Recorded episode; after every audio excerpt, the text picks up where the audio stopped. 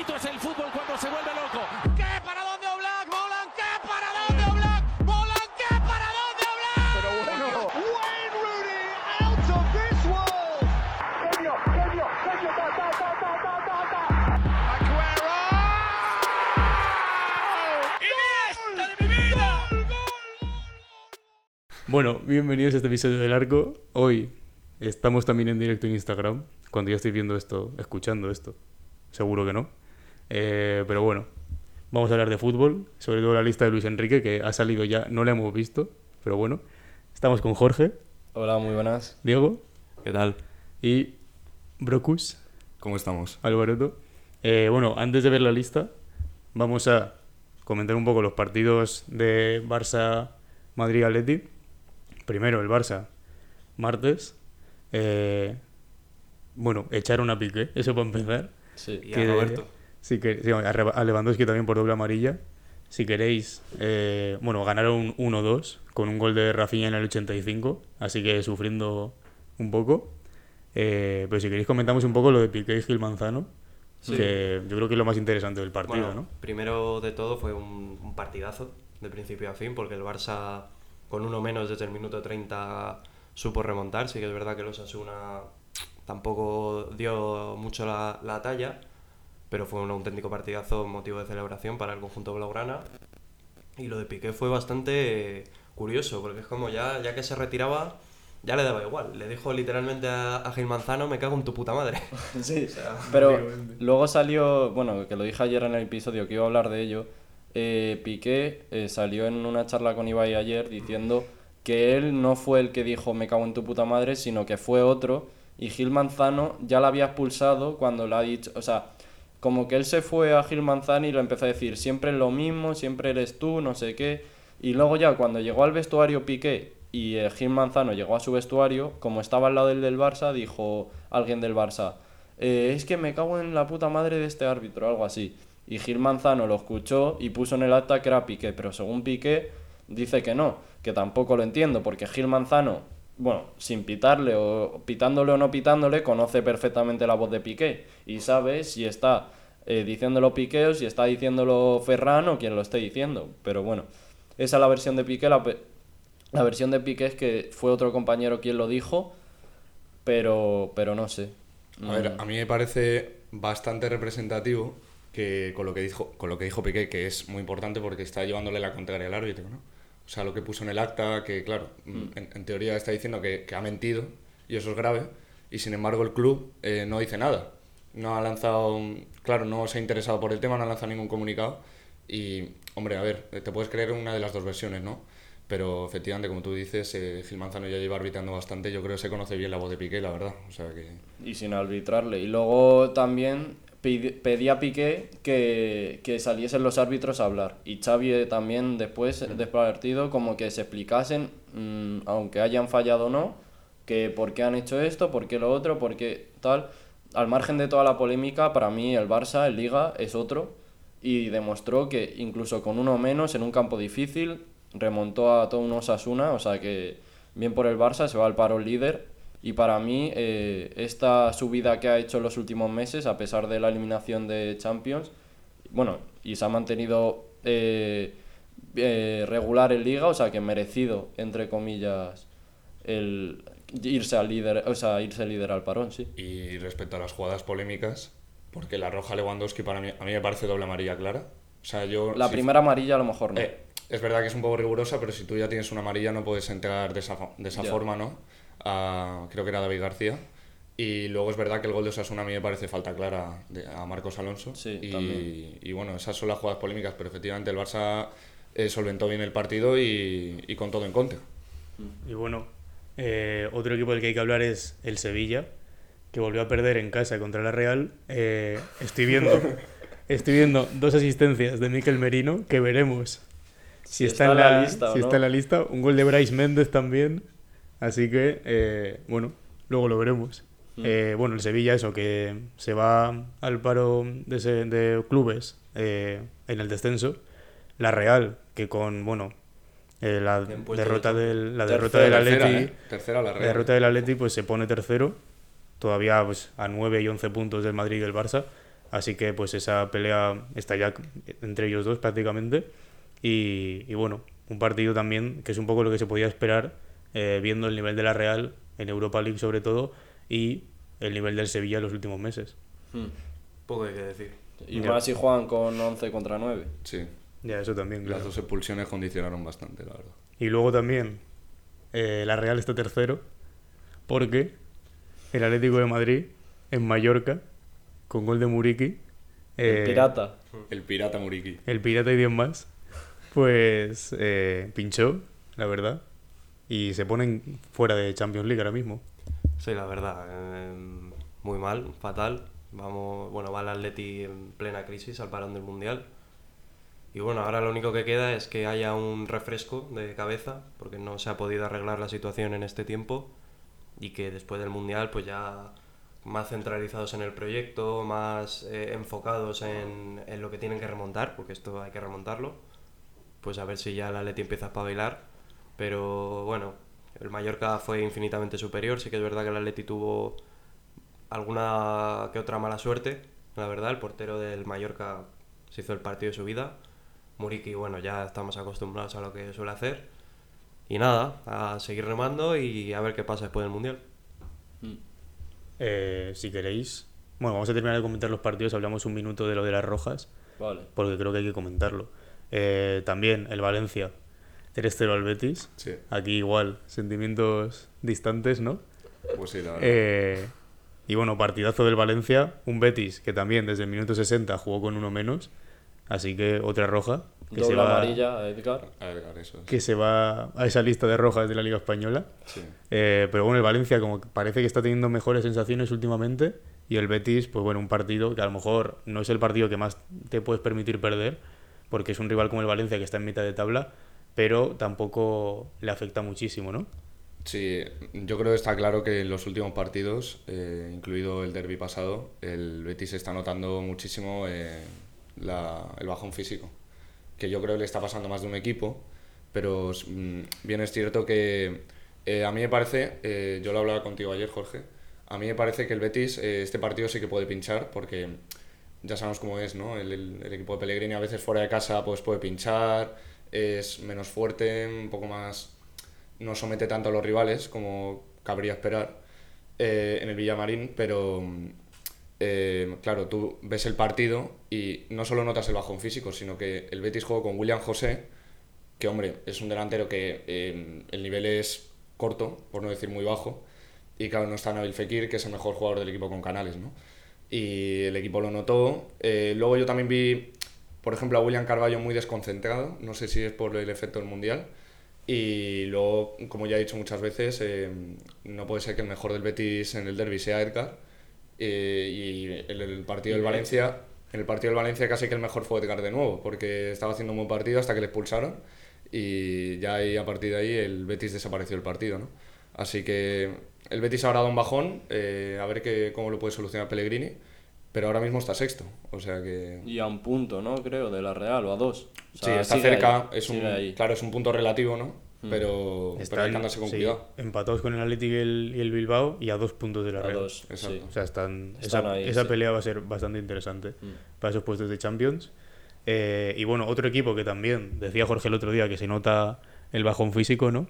Es el Real Madrid, que eh, con un rival como es el Cádiz, que va penúltimo, eh, sufrió eh, y bastante, hasta el final, Claro. básicamente. Claramente, o sea, se le nota un bajón físico ya desde la primera parte. Creo que el Madrid no jugó a un ritmo alto, o sea, no se metió al Cádiz siendo muy superior en cuanto a jugadores. Y al final, porque metió los goles, porque metió uno antes de irse al descanso y otro justo eh, casi al volver, bueno, minuto 70. Pero, pero sí, el Madrid como que con los goles mejoró anímicamente, pero aún así se le notaba un bajón físico, el típico empujón que te dan los goles, pero punto. O sea, deja de contar. Y luego encima, si te meten un gol en el 80, tienes que terminar pidiendo la hora contra un Cádiz, que eso, vuelvo a repetir, que aparentemente debe ser superior. Entonces, no sé, a mí la verdad que el partido me pareció muy sin más del Madrid, se le notó el bajón y, y igual que decía con el Barça, que ha tenido regularidad en todo este tramo de liga, el Madrid ya este, a partir del clásico, yo creo, se le ha notado cierto bajón, eh, sobre todo físico, y pues segundo, se va el paro en segundo, a dos puntos del Barça, y veremos a ver la vuelta cómo vuelven, porque la mayoría del Madrid se van al Mundial, Lo o que sea que decir, sí, sí. tampoco...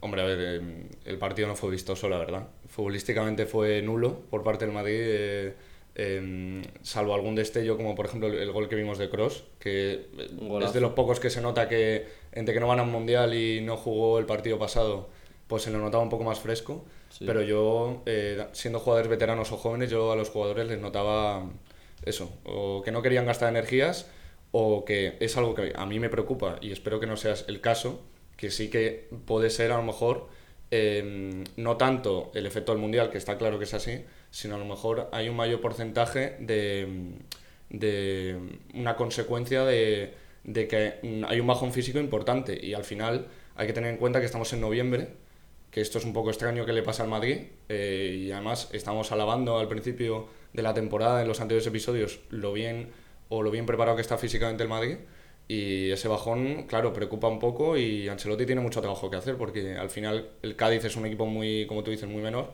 y claro, eh, le ganó por la mínima, incluso pudo haber empatado el Cádiz con una oportunidad de Pacha Espino al final y claro, las sensaciones no son las mejores. Y, Y bueno. aparte hubo una jugada muy polémica, no sé si la habéis visto, de Fali con Rodrigo, Ah, sí. que Sí, le sí. agrede claramente. Le agrede. Sí, Es sí, sí, expulsión sí. clara, ¿eh? es expulsión Es clara. expulsión clara y justo eh, ha dicho Ángel que vamos a hablar de las expulsiones. Inentendible como esa no es roja, la verdad. Inentendible. Y bueno, lo de las rojas, si queréis, tengo un dato aquí de hace un día. Premier League, 11 tarjetas rojas. Eh, Liga Italiana sería 25 tarjetas rojas. Bundesliga, 22 tarjetas rojas. Liga Española, alguna 55. 60. Mm, 61. 60 tarjetas rojas.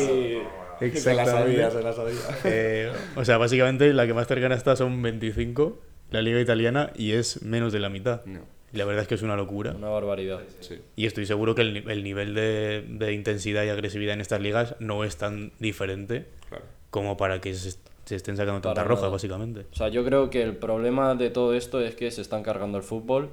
El VAR eh, vino para ayudar, pero en estas jugadas es que el VAR se ha cargado la interpretación del árbitro. Y en estas rojas es lo que tiene. ¿Por qué hay tantas rojas? Porque se castiga igual una patada al, al gemelo que un pisotón involuntario, que se castiga todo igual porque no hay, no hay interpretación. Se ha ido a la mierda la interpretación. Y, y esto es cargarse el fútbol. O sea, sin interpretación arbi- arbitral, ¿qué hace el árbitro? O sea, si, bueno, eh, escuchaba ayer la radio y decían los comentaristas, vosotros si tuvieseis que comprar a uno de los dos árbitros es algo así muy maligno, pero si tuvieseis que comprar al árbitro del bar o al árbitro de, de campo, ¿a quién de los dos compraríais? Pues al del bar, porque es el que decide al final, si es que el del campo se ha quedado sin, sin margen de, de interpretación. Sin autoridad, vamos, Exacto. básicamente. Y si tú ves una tarjeta roja, o sea, una imagen a cámara lenta o parada de un de una de unos tacos a un pisotón, dices, es roja clara, pero si ves la jugada entera e interpretas un poco tal, mm, dices, se, te la puedes ahorrar o el mano o los manotazos o tal, la de Fekir el otro día o las dobles amarillas que te puedes ahorrar una amarilla, sacarle una amarilla y otra, porque no solo con las rojas, sacando un montón de amarillas los árbitros en cada partido, no sé. A mí esto me recuerda a la evolución que ha habido con las técnicas en la NBA, que es un poco lo mismo. O sea, desde hace los últimos 10 años, cada mínima cosa que haces se acaba pitando una técnica o te sancionan con miles de dólares de, de multas y tal, ya sea por pasarle la bola al árbitro cuando no está mirando o por mm, darle una patada Encima o es eso, así. que cada amarilla y cada, bueno, cada tarjeta vale dinero. O sea, Claro, los claro. jugadores tienen que pagar una multa por cada tarjeta. Yo no sé quién cobra ese dinero, pero este año se está forrando. O sea, yo, que, yo de mayor quiero estudiar para hacer eso. O sea, que, que veremos. Eh, veremos cómo continúa el, este caso de las rojas, pero eso, yo creo que con el VAR y tal, mm, bastante va esto de capa caída. El problema es que eh, los árbitros, bueno, esto es una muestra más del nivel que hay el, del arbitraje en España. Y a mí me parece que yo creo que eh, el reglamento puede estar mejor o peor, puede ser más acertado, menos acertado, más rígido, menos estricto, eh, pero al final eh, lo que no puede ser es que si ya de por sí un árbitro u otro eh, tiene un criterio diferente, si ya pones a, los- a dos árbitros a pitar el mismo partido, que lo más probable es que tengan criterios diferentes, pues ya se monta un, un- con perdón, un pifostio de, de mucho cuidado. Básicamente. Eh, entonces, claro, eh, lo de las rojas es solo un dato más, es una muestra más del nivel de los árbitros en España. Eh, estaba claro que yo soy pro VAR y el, y el VAR había venido a ayudar y sigo creyendo en el VAR, pero me parece, yo esto siempre lo propuse como soluciones, que debería haber árbitros específicos del VAR porque al final eh, si van a arbitrar, es que de hecho creo que hay hasta árbitros retirados en el VAR, que eso al final, o sea, el fútbol ha evolucionado mucho y yo no lo acabo de ver del todo acertado. A lo que has dicho tú, esto hace poco, eh, bueno, en el partido anterior del Sevilla, el de la Real, dijo Isco después del partido que a este paso se van a quedar sin trabajo los árbitros. Mm, claro. Porque, sí, claro, sí. Si, si el VAR al fin y al cabo, eh, obviamente, como dices, es una buena herramienta, dictamina y vaticina todo lo que pasa en el campo, al final, ¿para qué va a haber árbitros? Si hay una cámara, que un, un árbitro en el VAR, en la sala BOR, que, que lo ve todo y dice que es así. Al final el árbitro es simplemente un mandado. ¿Creéis que esto puede afectar para la llegada de jugadores de otras ligas a la Liga Española? Que vean este dato, sobre todo, mm, pues, centrales. defensas, claro. Sobre todo jugadores más defensivos. Yo creo que no. No creo que se centren en eso, pero sí es verdad que de cara, yo creo, La la- reputación, a, los- ¿no? a la reputación, a los espectadores y demás, eh, ver tantas rojas en una liga, yo creo que no viene del todo bien. Sí, Se es hace que- recordar un poco a las ligas sudamericanas, ¿no? Ya lo decía ayer Ancelotti en rueda de prensa, que un, él es amante del fútbol y con todas las rojas que se están sacando, si sacas una roja, un equipo de los dos que está jugando el partido se queda en inferioridad, lógicamente. Claro. Entonces, ese partido ya no tiene la misma expecta ¿sabes? No tiene la misma... no se ve... Saborcillo, ¿no? Claro, Sí, los partidos pierden no- nivel. Misma sabrosura. Exacto, ya es como dice Ancelotti puso el ejemplo de la Real contra el Sevilla, que fue un 11 contra 9. ¿Tú te crees que un amante del fútbol le va a traer ver un 11 contra 9? Si ya está decidido, ya se sabe, además con un gol de, de la Real, ya dice, voy a quitar la tele y voy a ponerme a ver otra cosa. Y además Porque que los partidos pierden nivel, ya no solo en, a nivel de, de igualdad, sino que pierden nivel también eh, a nivel de, De vistoso. de vistoso, porque si Claro, se para claro. tanto el partido, porque luego esas otras, si el VAR eh, va a revisar alguna jugada, que tarde poco. Pero si encima los árbitros se piensan las jugadas, entre que van a revisarlas, a lo mejor tardan un minuto hasta que llaman al árbitro de una jugada que a lo mejor nosotros en la televisión hemos visto muy clara. Entonces se para el partido, luego el añadido y demás, o sea, lo hace todo más, mm, más difícil de, de ver y, y es menos atractivo para el Y espectador. luego otra cosa para el espectador, eh, me parece muy lamentable, sinceramente, lo de la liga. O sea, eh, la liga tiene todos los derechos de, de sus partidos, por decirlo así, o sea, con MediaPro, MediaPro es la que produce y la liga la que coordina y dirige las imágenes. Pues no puede, o sea, por ejemplo, Dazón. Dazón tiene una cámara en la que eh, claramente se ve que Fali ayer ha agredido a, a, Rodri, a Rodrigo. Pero no puede ponerla esa, esa imagen. ¿Por qué? Porque la liga no la deja. O sea, en el tiempo, en los 90 minutos, los derechos son de la liga. Entonces, eh, tú como espectador de fútbol, antes eh, había cualquier cosa y se sacaban mil repeticiones.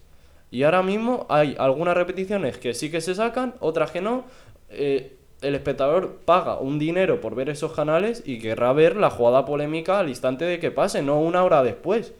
Que a mí de qué me vale que me la pongan en el post de Dazón una hora después si yo quiero ver el partido y a lo mejor después tengo que trabajar al día siguiente y me quiero ir a dormir. ¿Qué me la van a poner la imagen una hora después? Es que no tiene ningún sentido. No Sí, tiene al fin y ningún al sentido. cabo, Estoy de acuerdo. Al fin y al cabo, entre el criterio de los árbitros, la poca coordinación entre ellos y la gestión de la liga, Sí. pues es un cúmulo de cosas que hace que pues el, el fútbol en España Está cada vez se vea menos bonito, ¿no? Claro. Pero bueno, si queréis, Ya pasamos vamos ya. al plato fuerte. Vamos Vamos a, plato fuerte. a la otra roja. Big, La otra roja. big plato. Eh, tengo aquí la lista, la verdad. Bueno, yo, yo creo que hay alguna La sorpresa. se palpa, yo creo, ¿no? Eh, bueno, empezamos por porteros, ¿no? Bueno, yo creo. a ver. Aquí a, a priori no hay sorpresa. Vale, a ver, ¿no? hay tres, obviamente. Vale, vale. Sí. ¿Cuáles creéis que van a ser? Eh, va- vamos a hacer eso, vamos a hacer por... Vamos, claro, Pero- vamos haciendo. Bueno, vale, pero Diciendo Sí, un pero poco. claro. yo creo que son Kepa, eh, son Kepa, eh, mm, Unai Simón y eh, Robert Sánchez. Esos Vale. tres. Yo también. los mismos. Yo creo que. Yo cambiaría a Kepa por David Raya. Vale, pues Robert Sánchez y Unai Simón están. Vale. ¿Y quién es el tercero? Eh, no es De Gea, es David Raya. Ahí está. Joder. O sea, no está Kepa. Yo conozco a Luis Enrique ya, eh. Hay portero... No vale, está- pues diciendo ya esto, ya me, me temo la convocatoria que va a ser. es que le conocemos bien, o sea. No está David Soria tampoco. No está F para Para Borgi. F, cerca, F de Getafe. Eh, bueno, centrales y defensas en general. Eh, hay ocho. ¿Queréis decir así alguno que creéis que no debería estar pero que puede que esté? Para no decir, para no decir ocho. Va a estar. Mi querido Sergio Ramos. Ramos. O sea, vosotros Eric Ramos y tú Eric García. No, Eric no, yo García digo que Eric García va a estar. Pero que no debería. No debería. Ah, vale. Ah, vale, pues en ese caso borro. En ese caso, Eric García, sí. Vale. Sí, Eric O García, Pau digo. Torres, incluso, porque yo creo que Pau Torres Sí, ha va a bajado el estar- nivel, ¿eh? y ha bajado el nivel en el último Sí, sí, mes, sí, una sí, sí, barbaridad. es verdad. Eh, vale. Voy a decir los que no habéis dicho que seguramente creáis que están. Está Laporte, está Carvajal, ¿Vale? está Azpilicueta, está Gallá, Jordi Alba. eh, me faltan tres. Uno es Pau Torres, Vale. Eric García, Eric García, Eric García y. ¿Y? alguna. Íñigo Martínez, yo creo. por favor. Hugo Guillamón. No me lo puedo creer. Bueno, bueno, bueno. No me lo O puedo sea, no creer. está ni Íñigo Martínez ni Ramos. No, ah, Exacto. Entonces los, ce- Martínez. los centrales son Pau Torres, Laporte, Eric García y Guillamón. Sí. Madre de Dios. Dios mío. Madre mía. Eh, olvidé. es que antes he O visto sea, el, el titular va a ser Laporte Pau Torres. Laporte, sí. La de la lo- Eurocopa. lo que, la lo que dijimos tú y yo, vamos. Increíble. Que. Mm, es que he Eric visto- García está. Sí, O- no, yo creo que Laporte. Laporte, Eric Eric García. García. Sí. no lo veo yo eso. No, no creo. Eh, ya veréis. Ya, ya, Sabiendo sí, como Luis sí, por- Enrique. por o sea, poder yo no lo veo, ser. yo tampoco lo veo. pero Nadie lo vemos, así. ¿no? Nadie lo vemos. Que, mm, que iba a decir. Ah, que es que he visto antes, estaba hablando del partido del Valencia, me he metido en, en la esta y he visto gol de Hugo Guillamón y está a punto de deciros algo. Mira, mira que, lo- mira que digo- pensé ayer, dije, mm, y digo, no será capaz, mal. eh, pero sí. Pues eso, Pau Torres, Jordi Alba, Gallá, O sea, lo Guillamón. de Ramos me esperaba, porque eso era un porro de todos nosotros. Pero lo de Íñigo Martínez, Sí, Ya, eso sí la que verdad que encima con España siempre cumple. Bueno, por favor. y, en- y encima es uno de los que siempre va con Sí, Luis Enrique. o sea, no sé, una- Yo mandaría un saludo a Velázquez, ¿no? Velázquez, un saludo. No sé si nos está viendo, pero un Velázquez. saludo, Velázquez. Que- Pues eso, Pau Torres, Jordi Alba, Gallá, Guillamón, Eric García, Pilicueta, Carvajal y Laporte. Centro, Los del. Tampoco Valde, que se habla en los Tampoco últimos Valde, días de que podía ir. Pero bueno, centro bueno. del campo. Tenemos siete jugadores. bendito Dios. ¿Creéis que hay, como os he dicho con los centrales, ¿creéis que hay uno que no debería estar pero que va a estar? Yo voy aquí, aquí voy a soltar una bomba. Se viene, Sergio Busquets no debería estar y seguro que está. ¿vale? Discrepo. Yo también discrepo. eh, y yo creo que no debería estar, pero va a estar y es Coque. ¿Vale? Puede ser, sí. Yo creo que mm, Coque. Por reciente lesión Sí. también, o sea. Coque seguramente esté y eh, a lo mejor no esté al 100%. Pero bueno. mm, dínoslo ya, güey. Vale. Suelta la bomba. Me come los nervios. Suéltalo. Busquets y Coque están. No, pero Para Dios santo de por favor, Están los por dos. favor. Eh, Rodri Pedri, Gaby y Carlos Soler y Bueno. Marco Llorente. Mm, vale. ah, Marco que- Llorente como medio centro. Sí. No va ni Merino ni Canales. Ni Merino ni, Merino ni Canales. Canales. ni- Madre bueno. Brian Méndez a lo mejor están delanteros. Pero Ni Merino ni Canales. lo que no me explico Increíble. es que vaya Coque. O sea, Coque. Coque, pero Coque. Tercer mundial, ¿eh? Para Pero- el de Vallecas. Pero, por favor, o sea, ¿qué temporada, ¿qué temporada ha hecho Coque para ir al Mundial? Ya, bueno. Jugar en el Atlético de Madrid. Cositas No, de... no, porque no está jugando tampoco. Si es que lleva un mes lesionado. Participar. Ha participado, ha participado. Cositas de Luis Enrique. En fin. A mí lo de Eh, Carlos Soler me llama la atención, ¿eh? Menos mal que O sea, soy a Luis. Enriquista, porque si A no. mí me gusta, pero no ha jugado prácticamente nada. En, el PSG lo está haciendo bien. Y bueno, delanteros. Tenemos 3, 6, 8. Ocho delanteros. Ocho de... A ver, que salgan aquí separados al final, hay 8. Hay Luego ocho. alguno jugará... Enrique se puesto la careta O sea, que hay, hay alguno que es medio centro, pero que sale de delantero. Puede ser, ¿eh? Eh, bueno, hay alguno que juega un poco más atrás. Vale, sí. tipo no. Fekir, tipo Fekir. Yo te voy a decir No. una cosa antes de que empieces. Va a estar Sarabia 100%. Sí. Vale, seguro. Sarabia está. Muy buena. ¿Alguno igual? ¿Que, que creéis que... También. ¿Alguno Eh, que creáis que no debería Dani estar? Olmo. ¿Tú crees que no debería estar? Por la lesión y porque lleva sin jugar. Y yo creo que sí que está. Yo, Vale. creo- yo opino lo mismo que Jorge. Vale, está Sarabia, está Nico Williams, Bien. Vale, buena, bien. buena señal, la verdad. Está Morata, Vale. está Ansu Fati, está Ferran Torres, mía. eh, está Jeremy Pino, Faltan dos, ¿no? Bueno, sí, que son Dani Olmo, que sí que está, o sea que ya, ya sí, queda uno y no está. O Yago Aspas o Borja Iglesias. está Asensio. No está ni Borja Iglesias, No lleva Borja Iglesias, No está ni Aspas. Borja Iglesias ni Yago Aspas. Dios mío de mi vida. Que el único delantero centro es Morata. Madre mía. Eh, correcto. O sea, vamos a, vamos a correr por banda como, Yo creo- como Lo que vamos. vamos a correr es un tupido velo. Yo creo eso sí. Y ya está. Y no vamos a decir Lo absolutamente que vamos a correr es a acabar el episodio. Yo creo que van a quitar la camiseta ya, la verdad que joder. No, pero a ver, eh, jugadores así destacados que no, que no estén y hayáis dicho. Bueno, De Gea ya se, podía intuir. No Sí. está Kepa, no está Ramos, no está Íñigo Martínez. eh, y no está Borja Iglesias y no está Iago Aspas. El centro del campo yo creo que es lo mejor. ¿No? Ha Sí. habido como. Pero no Sí, está Merino, no, no está- no está Canales, Merino está ni Canales Canales ni Merino. o sea que- Pero dentro de eso. no está Brahim Méndez. Eh, del centro del campo, bueno, mm, sorprende. Os la dejo ya por si la queréis ver. Sí. Sí, sorprende, pero no mucho que no esté ni Canales ni Merino, porque es Luis Enrique y no los ha convocado en ningún momento. O sea, no hay, va a convocar no hay ahora, nadie claro. del Betis. Efectivamente. No hay nadie del pero lo Betis. que, lo que a mí me ha, me ha dejado eh, choqueado es lo de Borja Iglesias, tío. Ya. O sea, vale, Jeremy Pino, es que es, son todos extremos. Sí. Menos Arabia, son todos extremos. O sea, yo no, yo no sé si. Además, Morata, que. Morata comiendo minutos. Aparte que viene un poco de lesión, que hace poco estuvo tocado. Tío. mm, A ver, Dani Olmo, por ejemplo, que le has dicho tú, que viene de lesión. Bueno. Sí, pero es. pero mete, mete aunque sea un delantero centro más, que es que si no, eh, si el partido, imagínate que nos toca contra, yo que sé, eh, cualquier selección que esté cerrada en banda y no hay espacios para correr, ¿qué hace? ¿Solo Morata llevándose a los defensas? Es que, tío, es, es, es de mm, primero de, de fútbol, ¿sabes? Llevar a por lo menos dos delanteros. No estar más de acuerdo. también se dijo, no sé si os parece bien, pero se dijo que como juega en el Brujas, no, Titular. claro, Titular. como juega en el Brujas, seguramente eh, Claro. Luis Enrique no haya visto ni un partido del Brujas, pero que estaba a un nivel bastante bueno, sobre todo después de, la- Sí. de las jornadas de Champions. Y no sé cómo lo veis. No, No sé si lo hubierais o sea, llevado. Yo creo que no. O sea, Yo por encima te- de, de Sarabia, por encima de Dani Olmo, a lo mejor. Yo ya te lo he dicho, en cuanto he visto a los porteros sabía la convocatoria que iba a ser. O sea, han sido los que siempre van. O sea, si es que Luis Enrique mm, parecemos tontos, pero es que eh, nos autoconvencemos de que va a llevar a gente nueva y ya tiene a los suyos, ya está formando de la selección un club prácticamente. Es un rompecorazón. Da igual, que sea eh, que estén lesionados, que estén tiempo sin jugar, que no estén, que los va a llevar.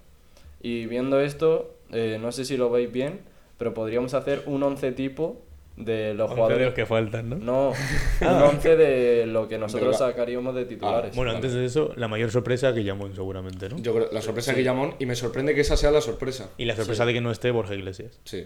Y luego también, tío, en- a mí me sorprende también que esté Asensio. Sí, es ¿sabes? verdad. Porque Asensio es. eh, mm, vale, es bueno y todo el rollo, pero en el Madrid no ha tenido mucha, eh, no mucho protagonismo, ha jugado poco. Que sí, que bueno, que es lo que dices tú, Jorge, que Luis Enrique Sí, tiene pero- a, a su familia gitana, ¿no? En la selección. Pero, joder, es que me- todavía sigo sorprendido. Que no esté Borja Iglesias, ya hay aguaspas, pues bueno, era eh, Claro, la, sí. la- La la incógnita, sí. injusticia más grande de, de España, porque ya se sabía que no iba a ir. Y muy mal. Pero lo de Borja Iglesias, tío, que además le dio oportunidad y que además, coño, se ve que es actualmente el, mejor, el delantero centro que me- en mejores forma está de España. Borja Iglesias, aunque le hayan echado estos, este último partido. Que es que, o sea, y lo de Íñigo Martínez también. Guillamón, a ver, es un chaval que hace poco le, le trajo a la selección, todo el rollo, pues le ha debido gustar y ya por eso se lo queda. Pero Íñigo Martínez, joder, que está haciendo un temporadón, es uno de los centrales más seguros de la liga. Y en un Athletic Club que va cuarto en liga, me vas a decir tú que no te llevas al central de- del Athletic Club, ¿sabes? Es que de la, eh, de la Real no hay ninguno, ¿no? De la Real, eh, no, creo que, Que no. va tercero en Liga. De la- y sí, del Athletic no. Club solo está Nico Williams. Sí. Y, y Unai Simón. Y bueno, Unai Simón, del. Madrid tampoco hay muchos españoles, es verdad, en el Madrid. Están Claro, Carvajal y los que Los dos Los dos claro, que... no hay más. Oye, Valle- Vallejo no iba a ir. Y Nacho tampoco. Y Nacho no va a ir. Bueno, Nacho. Nacho es una incógnita que yo tengo desde hace... Desde, Pero porque es no que le gusta. desde el Nacho. Mundial de No Rusia Nacho, seguramente, le pero es que tachado, Nacho es. Nacho es el típico que se dejaba la piel, vamos, Pues pero es que en todo momento yo creo, con España. Pero vamos, Yo si creo- queréis, hacemos el, el once. Bueno, yo iba a decir una cosa más, pero vamos, o sea, estoy de acuerdo con todo lo que habéis dicho, chicos. Mm, es evidente que es, es triste porque al final es lo que es lo que en el fondo nos esperáramos, ¿no? Mm, Sí. Nos esperábamos. O sea, si pensábamos en la lista con cabeza en vez de con corazón, pues yo creo que nos imaginamos un poco esto. Pero No, con, la a mí cabe- me llama la con atención- cabeza siendo Luis Enrique. Con cabeza, claro, la cabeza de Luis Enrique. Claro. Pero hay que tener en cuenta, yo creo, la formación o lo que va a jugar España. Yo, viendo los delanteros, que es lo que más me sorprende, como dice Diego, eh, que solo lleva Morata, mm, hombre, evidentemente Morata jugará de titular. Supongo que en algún partido eh, Asensio o Dani Olmo jugarán de falso 9 eh, y jugarán un poco mm, haciendo ese papel, ¿no? Mm, Viendo que solo hay un delantero. Pero vamos, que si se lesiona Morata o pasa algo con Morata en el Mundial, yo no sé qué va a hacer España, sinceramente. Es que por eso es lo que he dicho yo. Porque si Eh, viene, por ejemplo, contra Costa Rica, que va a ser un partido en el que se te van a encerrar y demás, que también puede pasar en más partidos, ¿no? Pero en principio Costa Rica va a ser el rival de ese estilo y no, o sea, no tienes un delantero centro rematador al quien mandar balones al área y demás. eh, dependes mucho de tu técnica y a lo mejor en un partido en el que se te cierren los huecos, pues puedes pasarlo muy mal. Es que, mira, va, va a pasar como pasó con Rusia en, en el anterior mundial. No, no de la misma forma, pero de un, un equipo. Bueno, y lo que ya va pasando con la España Luis Enrique de la selección, algunos partidos de amistosos, en el que no va arriba, toca todo el rato, tiene jugadores muy talentosos, porque son extremos que tienen mucho talento, pero no, no apuñalan a la zaga Yo creo que va a ser eso, que no va a sacar el máximo potencial. O sea, no va a sacar el máximo potencial de sus atacantes. ¿Qué es eso? Y, y no es máximo potencial, es como que va a. Obviamente, Luis Enrique, joder, es ADN Barça, tiene un estilo de juego muy vistoso, muy de jugar bien y ganar, que me parece muy bien. Pero, pero en una delantera, en el- es que lo que digo, son todos eh, extremos, que además es un 4-3-3, que es lo que dices tú, seguramente juego en un falso 9. Pues imagínate que te toca enfrente un bloque súper defensivo que va eh, El tema- No, hay, no hay espacios, no hay un delantero que abra esos espacios, porque solo está Morata, y Morata, entre nosotros, no es muy bueno en ese aspecto. No. En cambio, Borja Iglesias es que era el jugador ideal. Es que era el jugador O ideal. sea, no es solo por el juego, es por las alternativas que te dan. O sea, es Porque te da más seguridad, más eh, mm, variables. margen de maniobra. Exacto, más variables en función del rival que te encuentre. Porque, a Sí, ver, sí. obviamente habrá hecho un estudio de todos los que tenga. Pero a lo mejor un partido lo plantea el- la otra selección, pues eso, en un bloque más bajo. Y si no tienes a gente que abra los espacios, si tienes literalmente todo tu arsenal, son gente que corre a los espacios. Si no tienes a alguien que abra esos espacios, ¿cómo coño va a correr a esos espacios los, los estos? ¿Qué va a abrir el, el hueco? ¿Asensio? Sí. Es que confía, Luis Enrique confía tanto en su estrategia y en su estilo como en los jugadores más fieles a, a lo que él, bueno, a lo que él, a lo que él piensa con, o la forma de jugar en la que él piensa. A ver, mismamente, ahora que habéis hablado de los equipos así que estén mejor defensivamente, en nuestro grupo, Alemania, siempre han sido un equipo bastante sólido en general en esa zona del Sí, campo. O sea, van a llevarse a Rudiger, que ya sabemos cómo es, van a llevarse a Sule, que es un central muy corpulento, eh, van a llevarse a Kimmich, a Goretzka, entonces son jugadores, aparte yo creo, bastante jóvenes, ¿no? Tiene una media de edad que ha ido bajando estos últimos años en Alemania, con la retirada de algunos jugadores, entonces, eh, no sé, o sea, dentro de pues, Costa Rica y Japón son rivales más asequibles, Si el pero problema, Alemania... el problema a mí del grupo no está Alemania. Porque Alemania puede pasar cualquier cosa. Para mí el problema son Japón y Costa Rica. Y más con lo que dice eh, Diego de que no vas a tener alternativas. Tú imagínate que te sale... Porque, bueno, Japón eh, no la tengo muy estudiada, pero yo creo que no es típica que se te va a encerrar. O sea, sabiendo cómo es el juego de los asiáticos y tal, yo creo que va a ser muy un juego muy alegre y tal, de irse para arriba. Porque sabiendo cómo juegan los japoneses que juegan en Europa y tal. Y, y eso, la que, más, la que más confío de que se te puedan cerrar y tal es Costa Rica. Si se te encierra Costa Rica, te jode el partido y te puede joder la clasificación por no tener alternativas. Es que, mm, no sé, me parece... O sea, yo soy muy de Luis Enrique, pero mm, como entrenador, como seleccionador de jugadores, deja mucho que desear. Como Sí. persona es un crack. Yo opino lo mismo, la verdad. Y además, yo no acabo de entender, en un mundial, bueno, mm, es verdad que a lo mejor no tenemos el mismo abanico de jugadores que tienen otras selecciones muy importantes. Por ejemplo, Francia yo creo puede jugar mm, prácticamente todos los sistemas de juego que se, se pueden plantear. Ver, O sea, Francia- pero claro, ent- entiendo que no tenemos los jugadores que tiene Francia. Sin embargo, eh, yo sí que creo que esto lo que demuestra es que vamos a ser eh, o vamos a ser fieles a la misma idea de juego todos los partidos hasta la final, si llegamos a la final. Porque lo que no puede ser es que mm, tengamos que jugar con la misma formación o la misma forma de jugar siempre. O sea, va a haber partidos en los que esto puede cambiar. Y la, y la mayoría de las selecciones que han ganado mundiales eh, o las han ganado porque, bueno, también influye la suerte, ¿no? pero los han ganado porque o juegan muy bien al fútbol o tienen grandes jugadores, pero también hay que pensar en la táctica. Si por ejemplo hay un rival más complicado, pues tú por ejemplo metes dos puntas que claro, esto hablando de Luis Enrique es imposible que ocurra. Que juegue Luis Enrique con un 4-4-2 Y con, y con lo que se ha es, llevado también. es- es similar a que yo apruebe derecho, o sea, es imposible. Entonces, claro, si nos ponemos así, es imposible que pase, entonces eso es preocupante. Bueno, que tú y que todos. Uno que todo, sí. Ahora mismo la verdad es que estamos un poco... En la mierda. Estamos un poco como Íñigo Martínez, ¿no? Con Sí, sí. derecho, Una- la verdad. Bueno, si queréis hacemos el 11, lo que ha dicho, Vale. lo que ha dicho Jorge. Eh, 4-3-3, ¿no? Obviamente. Tres mediocentros. Eh, bueno, portería Una y Simón, ¿no? Sí. Sí. Yo creo que ahí no hay dudas. Eh, centrales. Yo es lo que digo, Pau y, y Laporte. Pero hacemos lo que queremos o lo que creemos que va a pasar. Queremos, Vale, yo diría. O vale. si queréis, primero queremos y luego creemos. Vale. Vale, O- yo vale. quiero que sea Pau y, y Laporte, Yo igual. pero creo que no va a ser Pau y va a ser Eric García.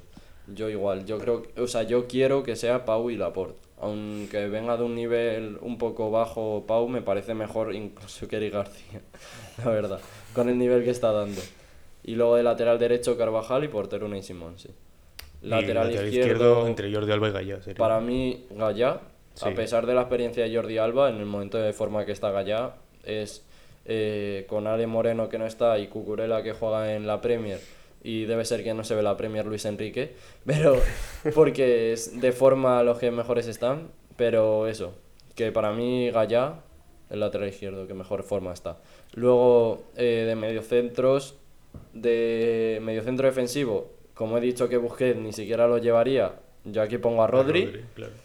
eh, Gaby y mm, Gaby Pedri y luego incluso Gaby lo podría cambiar eh, por Carlos Solero o Marco Llorente depende si ahí sí que tiene la alternativa de que si quiere defender un poco más o quiere atacar un poco más pero me gusta mucho Gaby su garra y tal y luego arriba Nico Williams una banda eh, Asensio otra y Morata arriba pero es que si pones Asensio ya en una banda te quita la alternativa de ponerlo de falso 9 cuando Morata esté cansado. O sea que a lo mejor Nico Williams, Ansu Fati, Morata.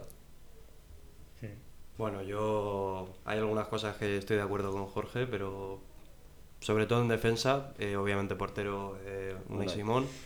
Luego en defensa yo pondría a Pau Torres y Laporte. Pienso que son los... Además ya han jugado juntos, han hecho buena pareja, hicieron buena pareja en, en la Eurocopa. Y yo creo que son eh, los dos zagueros más seguros que hay actualmente, porque Eric García, bueno.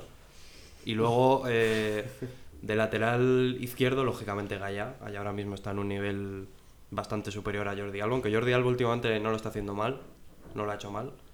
Y luego de lateral derecho yo aquí tendría mis dudas, porque a priori sería Carvajal, pero muchas veces Luis Enrique ha jugado con Marcos Llorente de lateral derecho. Y es verdad que ahora mismo, obviamente, eh, no hay comparación entre ambos. Carvajal está a un nivel mucho mayor que Marco Llorente, principalmente porque Mar- Marco Llorente ha estado mucho tiempo con, con lesión. Es más, se hablaba incluso de que se perdería el Mundial. Se hablaba. Y al final, pues la, se ha colado en la lista. Entonces yo creo que si, si sigue... Bueno, también es verdad que Luis Enrique eh, nos deja de escuadros a todos y la lógica a veces se la mete por el forro los cojones. Entonces, por lógica jugaría Carvajal, porque es el que mejor está actualmente y incluso mejor que Azpilicueta, pero a lo mejor por fetiche y por lo que siempre ha hecho Luis Enrique, que es como se mueve, pondría a Marco Llorente. Yo diría, me voy a jugar, voy a poner a Marco Llorente, de lateral derecho. Y luego el centro del campo es, es obvio, en plan, Busquets va a jugar, es así. O sea, va a jugar de medio centro defensivo. Y luego eh, la pareja de centrocampistas, los nuevos Xavi Iniesta, Gaby Pedri, sin duda. Gaby a lo mejor sí que tendrá más eh, rotación, Pedri me parece que es un fijo. O sea, va a jugar. si Soy puede. Pedri sexual. Efectivamente, yo también. Como yo el también. año, el año de la Eurocopa que. Por que ejemplo, se es lo que, a decir, es lo que iba a decir, que Pedri va a jugar el 100% de los minutos de la- del Mundial, o sea, eso Sí. está claro, está claro. Y luego pues en Gaby irá rotando con Carlos Soler, puede rotar un poquito, luego Busquets con Rodri, lógicamente, incluso nos puede sorprender con que Rodri se empiece a titular algún que otro partido, pero yo creo que Busquets va a ser un fijo también. Y luego ya arriba, aquí hay más variantes, pero yo creo que dos titulares fijos van a ser Morata y Nico Williams, a mi parecer, porque Morata no hay otro y Nico Williams eh, le gusta bastante a Luis Enrique. Y ya aquí de, de extremo izquierdo, pues podría variar. Tiene a Dani Olmo, eh, Ansu Fati también. Y yo creo que mm, visto la confianza que tiene Luis Enrique con, con el jugador del Barça, yo creo que va a poner a Ansu Fati y el, tridente de ataque van a ser Ansu Fati, Morata y Nico Williams. Pues eh, la portería, nadie- ninguno de los tres tenemos dudas y yo creo que nadie, eh, después de lo que pasó en la Eurocopa con Unai Simón. Eh, en defensa, los centrales yo creo van a ser Pau Torres y Laporte. Más que nada me estoy fiando más del criterio que dio la Eurocopa. Eh, yo creo que es la mejor pareja de centrales eh, de la convocatoria.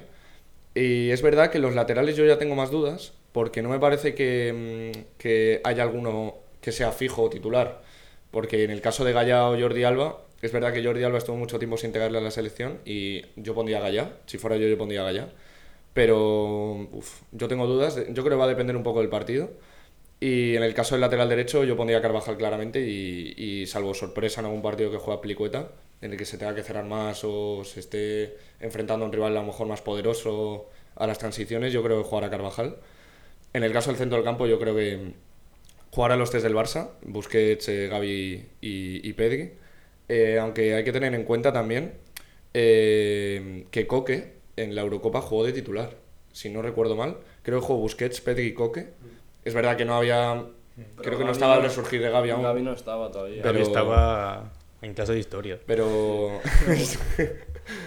pero. Gavi, en cuanto surgió Gavi, se fue a la mierda Coque y apareció Gavi con 17 sí, años. Sí, por eso digo que lo más probable es que jueguen el, el siguiente de centrocampistas del Barcelona. Eh, es, me, me ha gustado la variante que has dicho tú de Marcos Llorente de lateral derecho, porque eh, puede ahí variar un poco las posiciones. También yo creo incluso, aunque esto ya sería más extraño, con la pelicueta de central en algún momento, en el que por las circunstancias y partido y demás. Pero vamos, eh, efectivamente Marcos Llorente, Carlos Soler y Coque, además de Rodri, que para mí debería ser titular por delante de Busquets también, pero serán los suplentes. Y luego la delantera a mí es lo que más me genera duda, porque salvo Morata, que sabemos que va a ser titular fijo, los demás me parece que pueden ir variando, dependiendo del partido. Y yo no veo en los extremos eh, un titular indiscutible. Yo, en mi caso, yo pondría Morata, eh, Ansu Fati y Nico Williams, porque son los, para mí los tres mejores. Eh, pero mm, conociendo a Luis Enrique, yo creo que Ansu Fati va a ser titular. Pero en el caso de Nico Williams, mm, yo creo que saldrá desde el banquillo y pondrá o a Ferran Torres o a, Asensio. Yo justo lo iba a decir, lo de eh, así de que hemos dicho, para nosotros, quien deberían ser titulares, los únicos dos cambios que veo que haría Luis Enrique son lo de Eric García, que sí que bajo, confía mucho más en Eric García que nosotros, bueno, que nosotros y que, toda to- España. España, sí. Y eh, otro cambio que veo es el que acaba de decir Álvaro, el de Nico Williams. No sé yo si va a jugar mucho de titular Nico Williams. Claro, yo para, para mi 11, bueno, como he dicho antes, Unai y para mí Pau y Laporte deberían ser fijos. Lateral izquierdo tengo menos dudas poniendo a Gaya en el derecho. Si es verdad que entre Carvajal y Azpilicueta mm, no sabría qué decir. Yo creo que me quedo con Carvajal. No sé, me da más seguridad. También yo creo que me tira un poco ser del Madrid. Madridista. Pero bueno. Eh, lo mismo, en el centro del campo, para mí son Rodri, Pedri y Gavi, pero Busquets seguramente acabe jugando bastante, lo cual, eh, bueno, es que no lo he dicho, pero para mí lo que más he notado en, estos, en estas listas del Mundial es que los equipos han rejuvenecido mucho en, en los países. Eh, Brasil ha rejuvenecido, sobre todo los favoritos. Francia sí es verdad que ha perdido a Kanté y a Pogba, pero ha traído a nuevos jugadores como Camavinga, por ejemplo. Eh, Alemania también. Alemania ha rejuvenecido mucho con Musiala, sobre todo.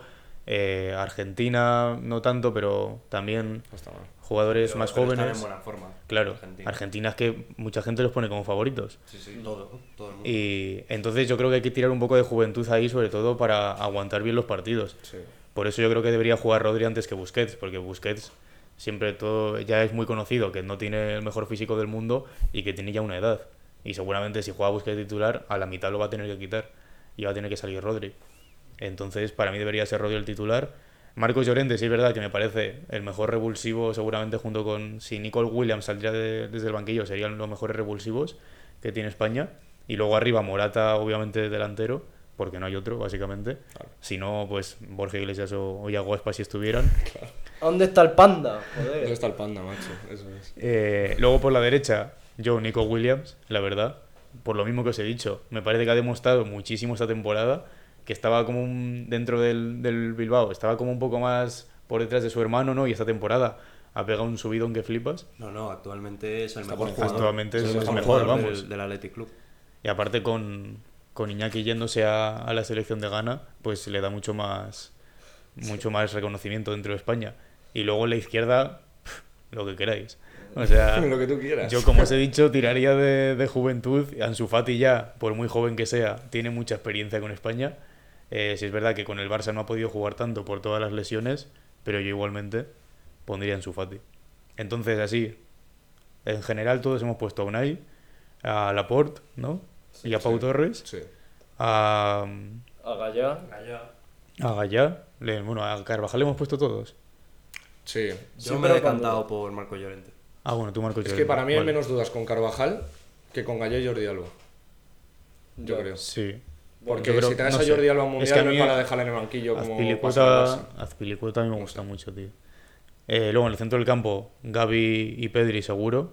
Y luego estabais, tú has dicho un poco Coque, ¿no? Busquets, Sí, sí. Rodri, por ahí. Y arriba Morata fijo.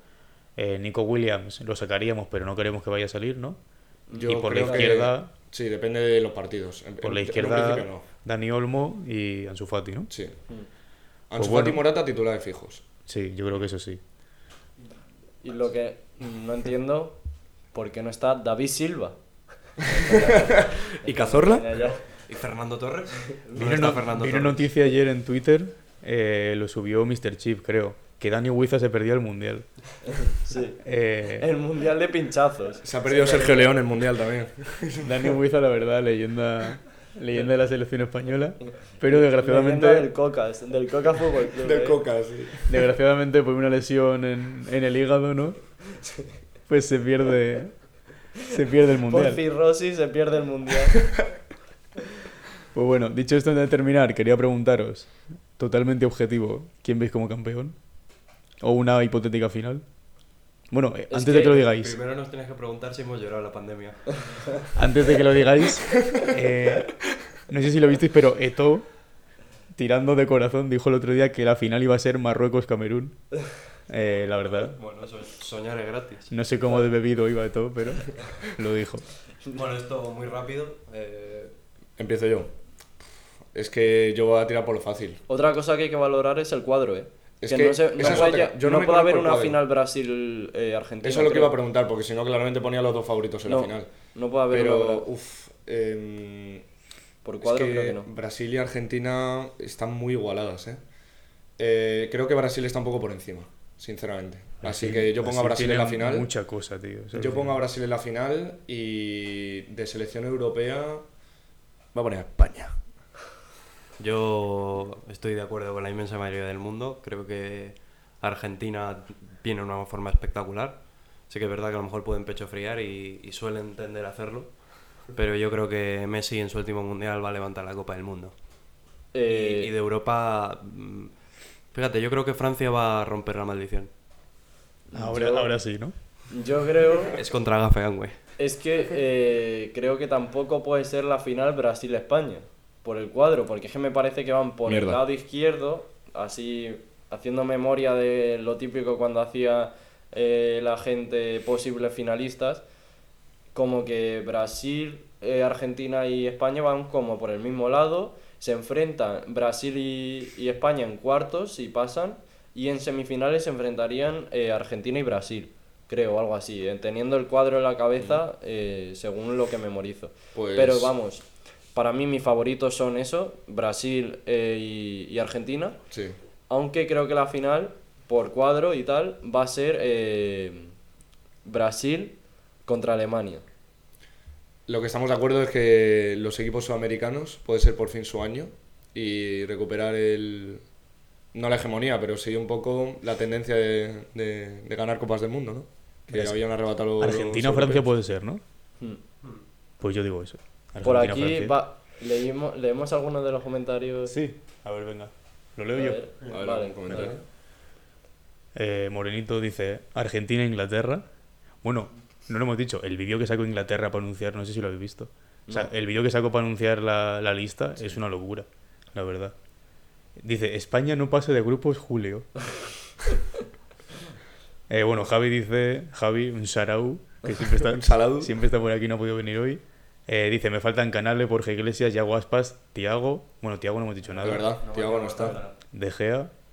eh, Y tu primo también. Y Ale Moreno también. y- Pon- pon y- alguno más, Javi, ya Y que mi está. padre también. Y Juanmi. Pero bueno.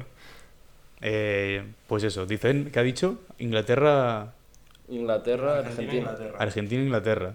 Mm. Ese puede estar, puede estar bien también. Inglaterra, ya sabéis que siempre en los mundiales acaba jugando por debajo. Cuidado, Bélgica. Que Bélgica siempre está ahí, tiene buen equipo. Yo, lo que pasa con Bélgica es que creo que se le está pasando ya la generación. ¿eh?